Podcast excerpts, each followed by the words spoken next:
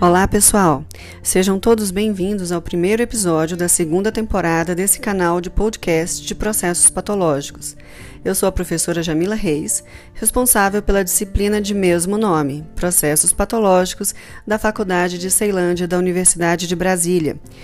Para esse retorno, escolhemos o tema hemofilias, dentro do conteúdo de distúrbios circulatórios.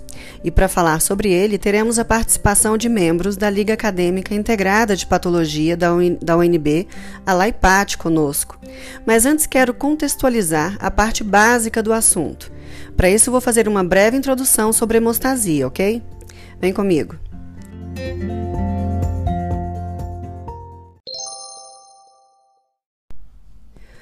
Bom, a capacidade do indivíduo de estancar ou parar um sangramento caso ocorra uma lesão vascular ou um ferimento pode ser crucial para sua sobrevivência.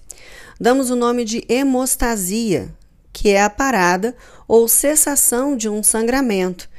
Ela pode ser feita naturalmente, nós chamamos de hemostasia espontânea, ou artificialmente, por exemplo, uma ligadura uma cauterização de vasos lesados.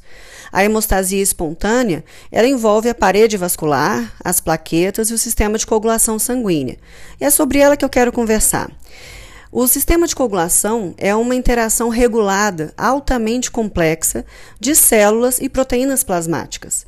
O sistema de coagulação envolve a ativação imediata quando o controle de sangramento ele é necessário e ele confina a sua atividade ao local da perda de sangue.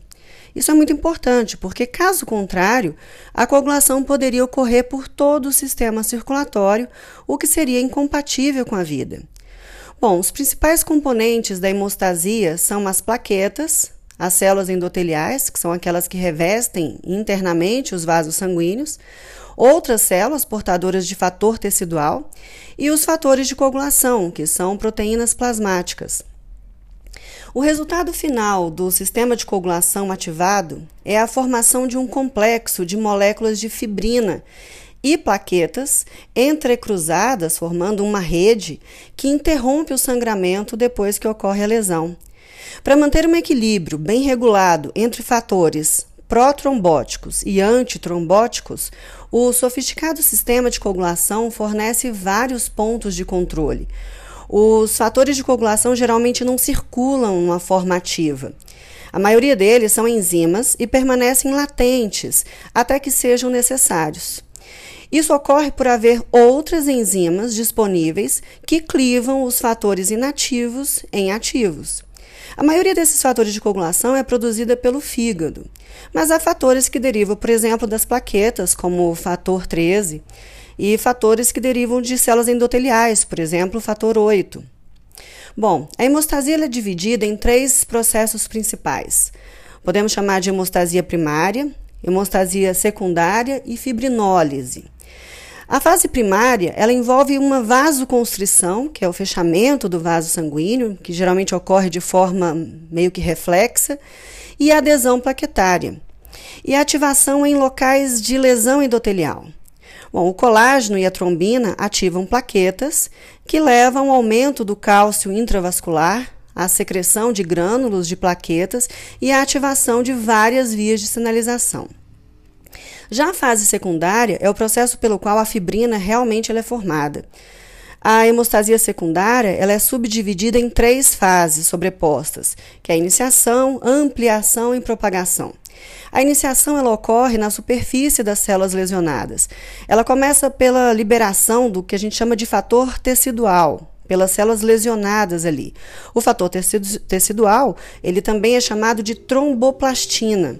Ele é um material proteico rico em lipídios que é exposto ao plasma pela lesão da parede vascular. Ele então catalisa a conversão da protrombina em trombina, que cliva a proteína plasmática fibrinogênio em monômeros de fibrina. Claro que isso está bem resumido. E essa fibrina, pequenas proteínas insolúveis ali, que podem polimerizar uma a outra para formar o complexo fibrina. Contudo, a quantidade de trombina formada nesse local da célula lesionada, nesse momento ela é insuficiente por si só para produzir fibrina em nível satisfatório para estabilizar aquele tampão plaquetário. Então, a ampliação, diferentemente da fase da iniciação, ela vai ocorrer na superfície das plaquetas. Então, quando as plaquetas ativadas recrutam mais plaquetas circulantes para o local da lesão, então, essa massa crítica de plaquetas leva a um incremento, ou seja, um aumento na geração de trombina. Isso, por sua vez, leva à formação de mais fibrina, ou seja, suficientemente para estabilizar o tampão plaquetário. Bom, a terceira etapa é importante para equilibrar esse processo, já que a gente não quer um fechamento, um vedamento daquele vaso. Então, a terceira fase, que é a fase fibrinolítica, ou seja, a fibrinólise, ela envolve o processo de fragmentação daquela fibrina em seus produtos de degradação. A plasmina é a principal enzima catalítica nesse processo. Ela é uma protease sérica que cliva, quebra essa fibrina, resultando na fragmentação no coágulo e na criação de produtos de degradação da fibrina que inibem, por sua vez, a trombina. A trombina, funcionando em maneira que meio que retroalimentação negativa, realmente ajuda a catalisar a formação de plasmina a partir de uma proteína precursora inativa, que é o plasminogênio. O plasminogênio também pode ser clivado pelo ativador tecidual de plasminogênio para formar a plasmina. Esse ativador tecidual de plasminogênio e proteínas correlatas, eles são muito usados clinicamente para fragmentar, por exemplo, coágulos que se formam em artérias coronárias em pacientes com infarto agudo do miocárdio ou então em artérias cerebrais em pacientes com acidente vascular encefálico recente, por exemplo. Bom, percebam que a rica e complexa rede interligada entre eventos trombóticos e antitrombóticos, que permeiam esses dois pontos antagônicos aqui de distúrbios circulatórios importantes, né, como eventos hemorrágicos e trombóticos. É uma, uma, uma há uma complexidade importante aqui dentro desses eventos. Nesse episódio de hoje, nós vamos ouvir sobre uma dessas pontas, né, exemplificando possíveis eventos agora hemorrágicos. Então apresentaremos um quadro de hemofilias. Convido então o aluno Gabriel para apresentar os membros da LAIPAT que falarão para nós. Vamos ouvir?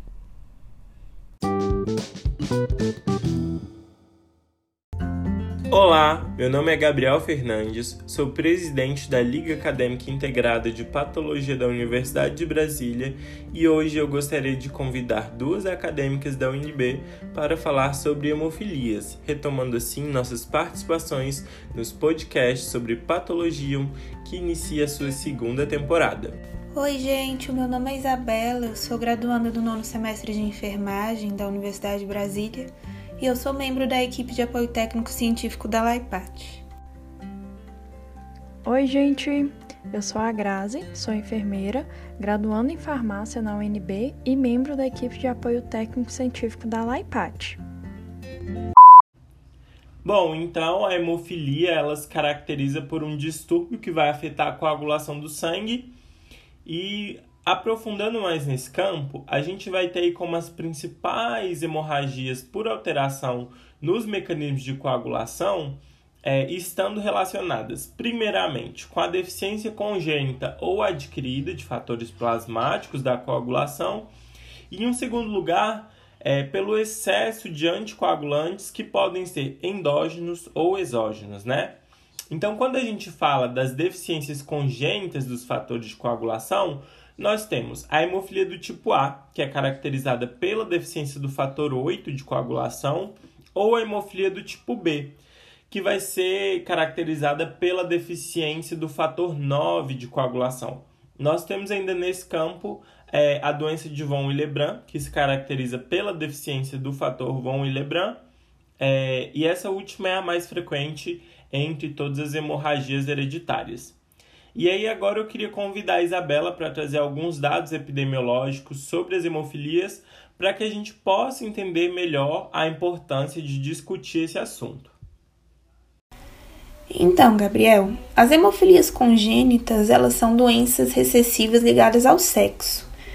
E elas são resultantes de mutações que ocorrem nos genes que codificam os fatores de coagulação. O fator de coagulação 8, no caso da hemofilia do tipo A, e o fator de coagulação 9, no caso da hemofilia tipo B. E por conta disso, ela é uma doença que tem sua prevalência quase que exclusivamente em homens, porque eles só possuem um cromossomo X, né? Mas as mulheres elas podem atuar como portadoras da doença quando elas apresentam um dos cromossomos X marcado com gene hemofílico. Agora falando um pouco sobre a epidemiologia da doença, ela tende a ocorrer numa frequência estimada de aproximadamente uma em uma a cada 10 mil nascimentos ela comete em torno de 400 mil pessoas em todo o mundo, sendo que a hemofilia do tipo A é mais prevalente. Ela corresponde a 80, 85% dos casos de hemofilia, né?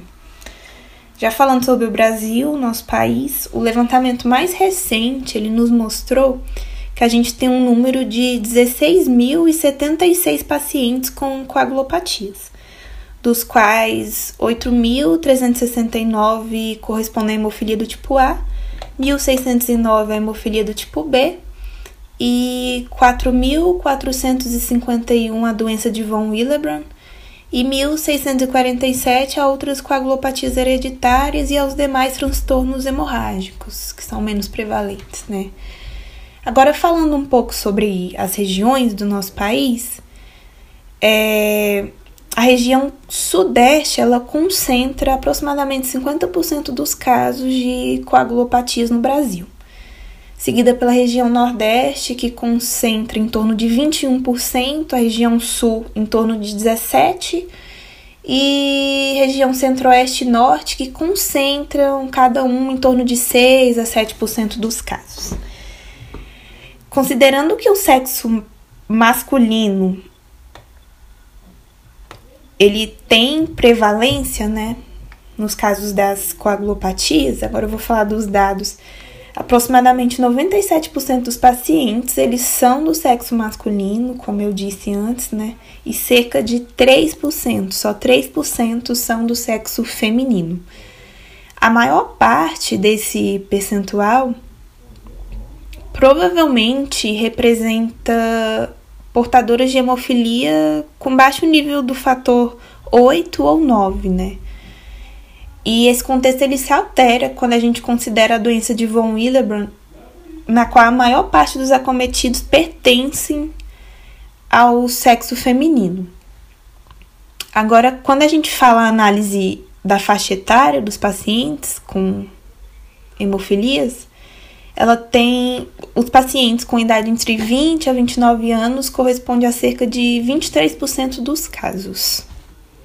Só complementando um pouquinho o que você trouxe, Isabela, é importante a gente falar que as hemofilias elas podem ocorrer de fatores hereditários ou adquiridos. No caso das formas adquiridas, elas são mais raras e ocorrem devido ao desenvolvimento de autoanticorpos, associados a doenças autoimunes, ao câncer ou causas de origem idiopática, que são aquelas que não se sabe a causa de fato.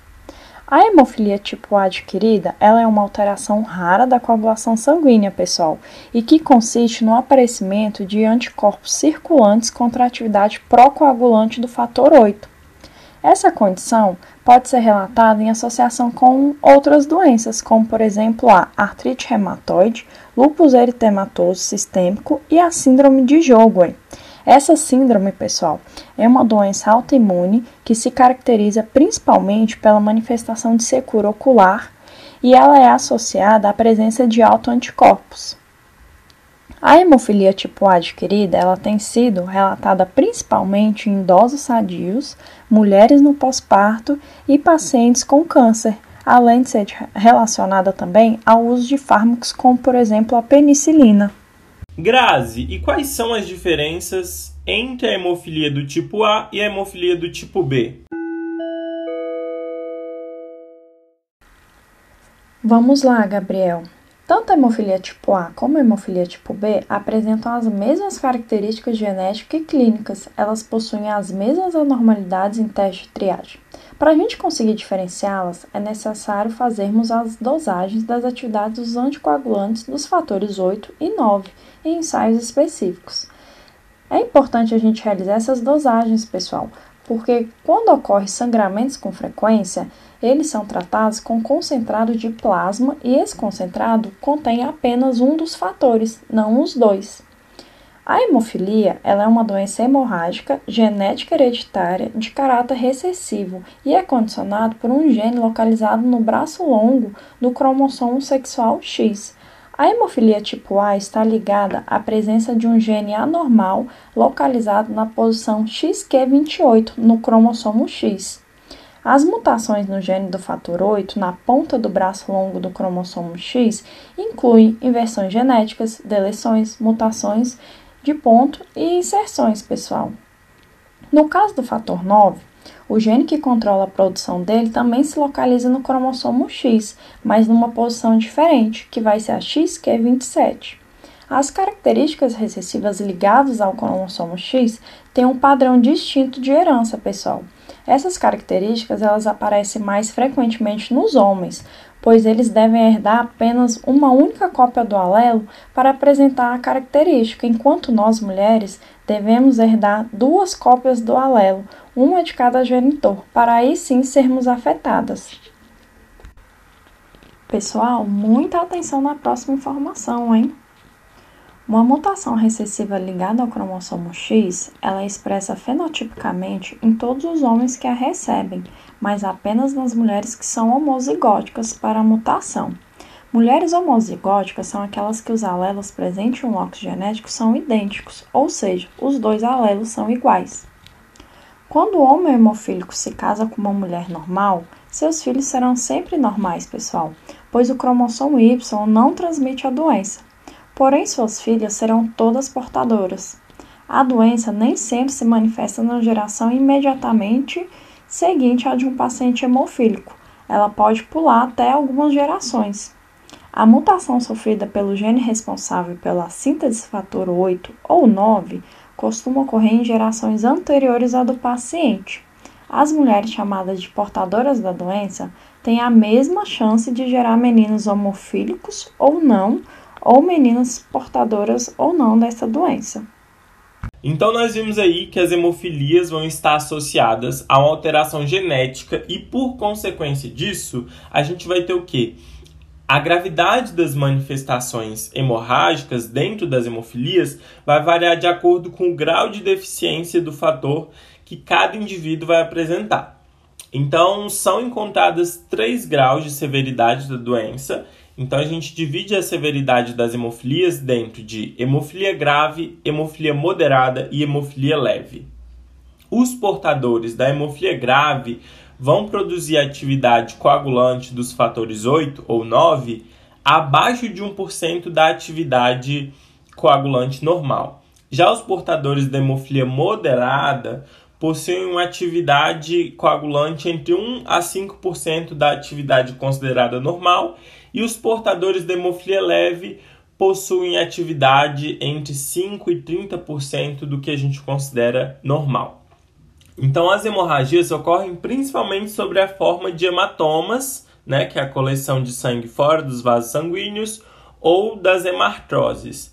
É, especificamente, as hemartroses, quando ocorrem repetidas vezes e não são tratadas, elas vão estar associadas à degeneração articular que são as chamadas artropatias hemofílicas, e elas vão ter como consequência um quadro de dor muito sério, é, vai provocar deformidades articulares e aí provoca também uma impotência funcional grave naquele complexo articular. Além disso, podem ocorrer hemorragias sobre a forma de hematúria, que é a eliminação de sangue pela urina, epístase, que são os sangramentos nasais, ou melena, que é a presença de sangue nas fezes. É, ou ainda a gente pode também ter é, os hematomas, sangramento retroperitoneais e os intraarticulares, que vão constituir é, um dos aspectos mais característicos das formas graves da doença. Semanas, porém a avaliação da perda de sangue é, somente pelos aspectos da urina vai ser bem precária, devido à diluição do sangue nessa urina. Geralmente, as hemorragias desencadeadas por trauma vão se iniciar aí nesses indivíduos entre uma a três horas após o trauma é, e podem durar vários dias e dificilmente vão ceder à pressão local. Mas quando a gente fala de hemorragias resultantes do defeito vascular, elas vão ser imediatas e cedem em poucas horas e respondem ao tratamento local. Gabriel, você falou sobre as hemartroses e eu queria explicar um pouco sobre esse termo porque elas constituem uma parte muito importante da apresentação clínica das hemofilias. E a hemartrose, ela é um extravasamento de sangue para o interior da articulação ou para a cavidade sinovial. E como eu já disse, né, ela é o elemento clínico mais característico da hemofilia, é uma coisa assim que a gente pode ver e pensar já de cara em hemofilia e ela tem início geralmente em articulações que suportam o peso do corpo, na fase em que a criança está aprendendo a andar, que ela está se movimentando mais, enfim. A gente pode citar como as áreas mais afetadas pelas hemartroses as articulações do joelho, do tornozelo, do cotovelo, do ombro e as coxas femorais, né? Devido ao fato de que o sangue ele permanece dentro da articulação, a possibilidade de formação de cistos hemorrágicos e de danificação da membrana sinovial. Os portadores de hemofilia, quando sujeitos a pequenos golpes, movimentos bruscos ou até contrações musculares mais violentas, podem provocar hemorragias subcutâneas, musculares ou intramusculares, né, dentro do músculo mesmo e após a detecção da hemorragia, ela deve ser tratada o mais rápido possível, porque um tratamento tardio ele pode provocar complicações à saúde desse paciente. As hemorragias mais frequentes são do sistema nervoso, da cavidade oral e nasal. No pescoço também são muito comuns e também as do trato urinário. Ainda falando um pouquinho nos aspectos clínicos, Isabela, Clinicamente, as hemofilias A e B são literalmente semelhantes. É importante se fazer a análise do histórico familiar do paciente. De acordo com a Sociedade Internacional de Trombose e Homeostasia, que é uma organização global e atualmente é a principal organização que trata sobre esse tema, ela classifica a intensidade dos sintomas de acordo com o grau da severidade da doença. Como seria isso? Pacientes com a forma leve da doença sangram somente após grandes traumas ou cirurgias. Já aqueles com hemofilia moderada sangram após traumas médios ou cirurgias. Portadores de hemofilia grave podem sangrar espontaneamente, pessoal.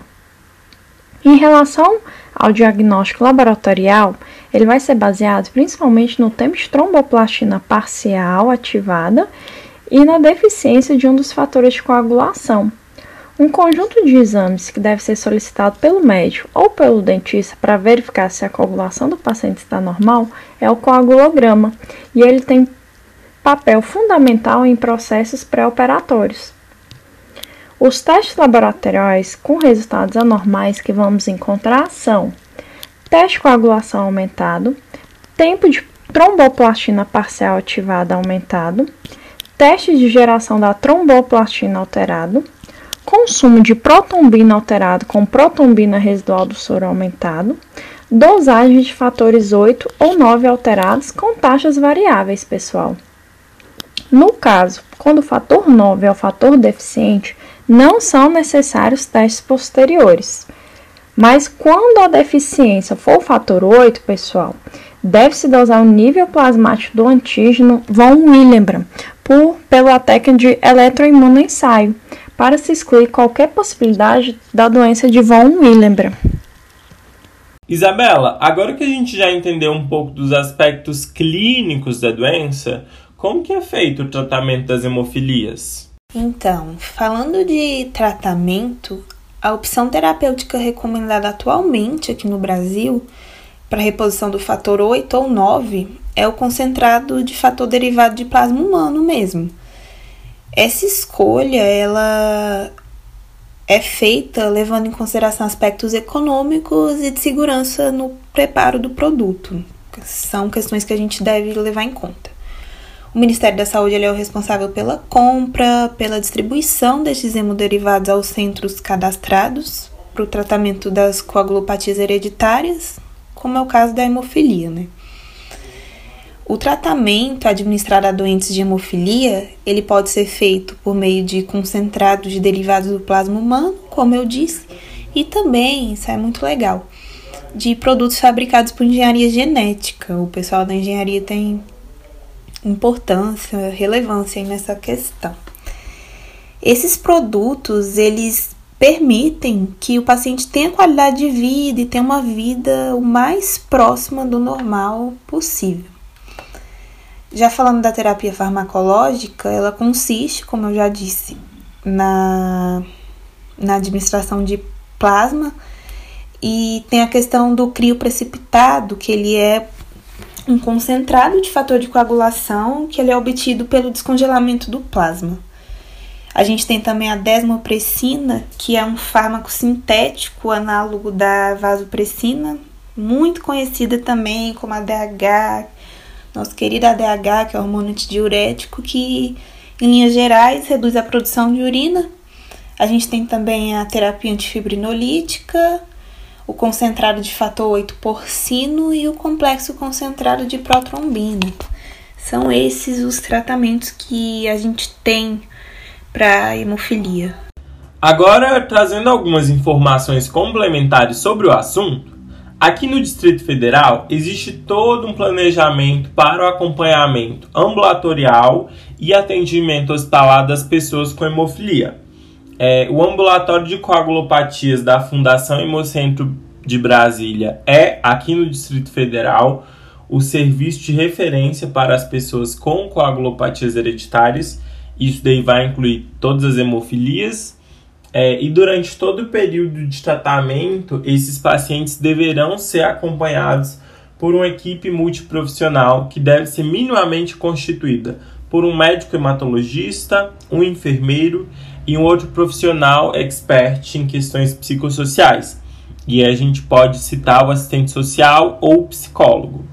É, os pacientes com hemofilias que necessitarem ser submetidos a procedimentos invasivos é, e cirúrgicos eletivos ou de urgência, eles vão poder ser atendidos no hospital regional de referência ao seu domicílio, desde que naquela unidade haja suporte técnico para tal procedimento é, e de acordo com a avaliação da equipe do hospital, incluindo aí o médico hematologista daquela unidade.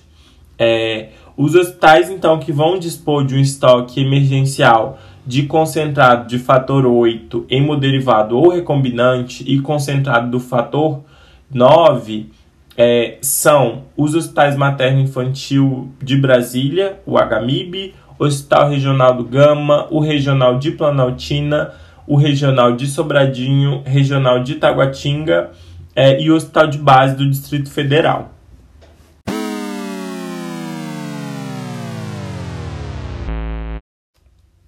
Nosso episódio está chegando ao fim e eu gostaria então de agradecer a presença da Isabela e da Grazi, Agradeço também a coordenadora da Laipat UNB, professora Jamila Reis, que é quem dirige e coordena a produção deste podcast, e aproveito e deixo aqui uma sugestão do nosso Instagram, que é LaiPatUNB. Lá vocês vão encontrar vários conteúdos relacionados à patologia apresentados de uma forma bem mais simples. Adorei nossa retomada de temporada. Achei muito rico esse episódio. Eu que agradeço o empenho e dedicação da Laipat na apresentação desse podcast. É isso aí, pessoal. Espero que tenham gostado e já temos encontro aqui no próximo episódio, hein? Abraço!